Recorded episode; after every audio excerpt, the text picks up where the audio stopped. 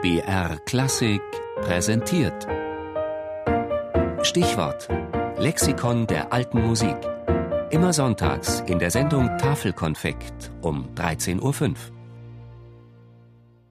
London, politisches und musikalisches Zentrum.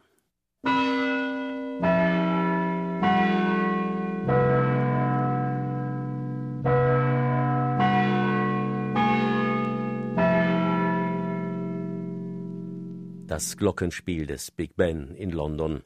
Alle Welt verbindet diese Klänge mit der Hauptstadt Großbritanniens. Sie sind das tönende Logo Londons.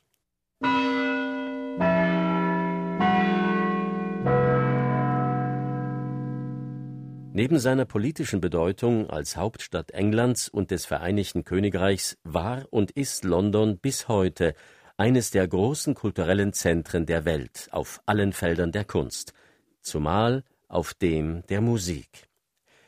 Deren Schauplätze sind in London vielfältig und mannigfach.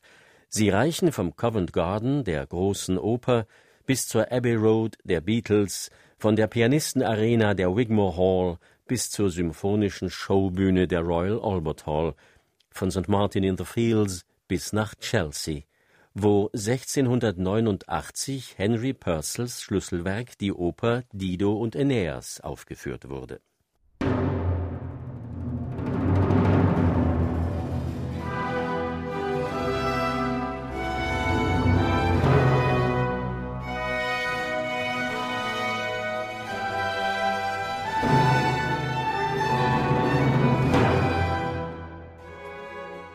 Nach Henry Purcell, dem Orpheus Britannicus, wie ihn seine Zeitgenossen bewundernd nannten, war der nächste große Londoner Komponist ein Deutscher, Georg Friedrich Händel, den man in England George Frederick Handel nennt.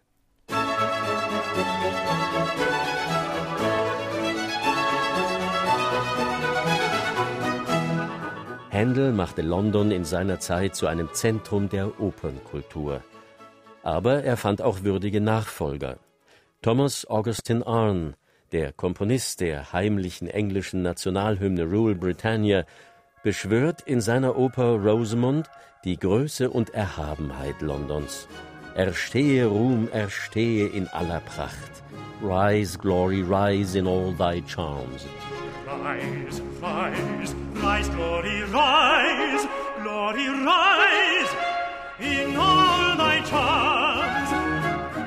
Danach wurde London regelrecht zu einem schicksalhaften Ort des bürgerlichen Konzertwesens.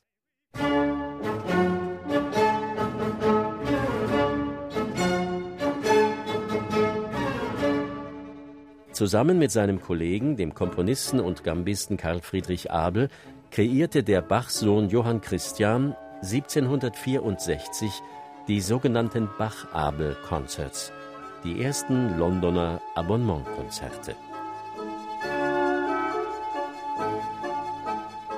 Die Londoner Bach-Abel-Concerts markieren den Anfang des modernen Abonnementkonzerts, wie wir es bis heute kennen. Ihre Fortsetzung fanden sie in den Londoner Hanover Square Rooms Concerts des Joseph Haydn. Repräsentiert durch Haydn, den damals berühmtesten und bekanntesten Komponisten der Zeit, stellen sie den eigentlichen Beginn unserer modernen bürgerlichen Musikkultur dar. Und die liegt dementsprechend von allem Anfang an in London.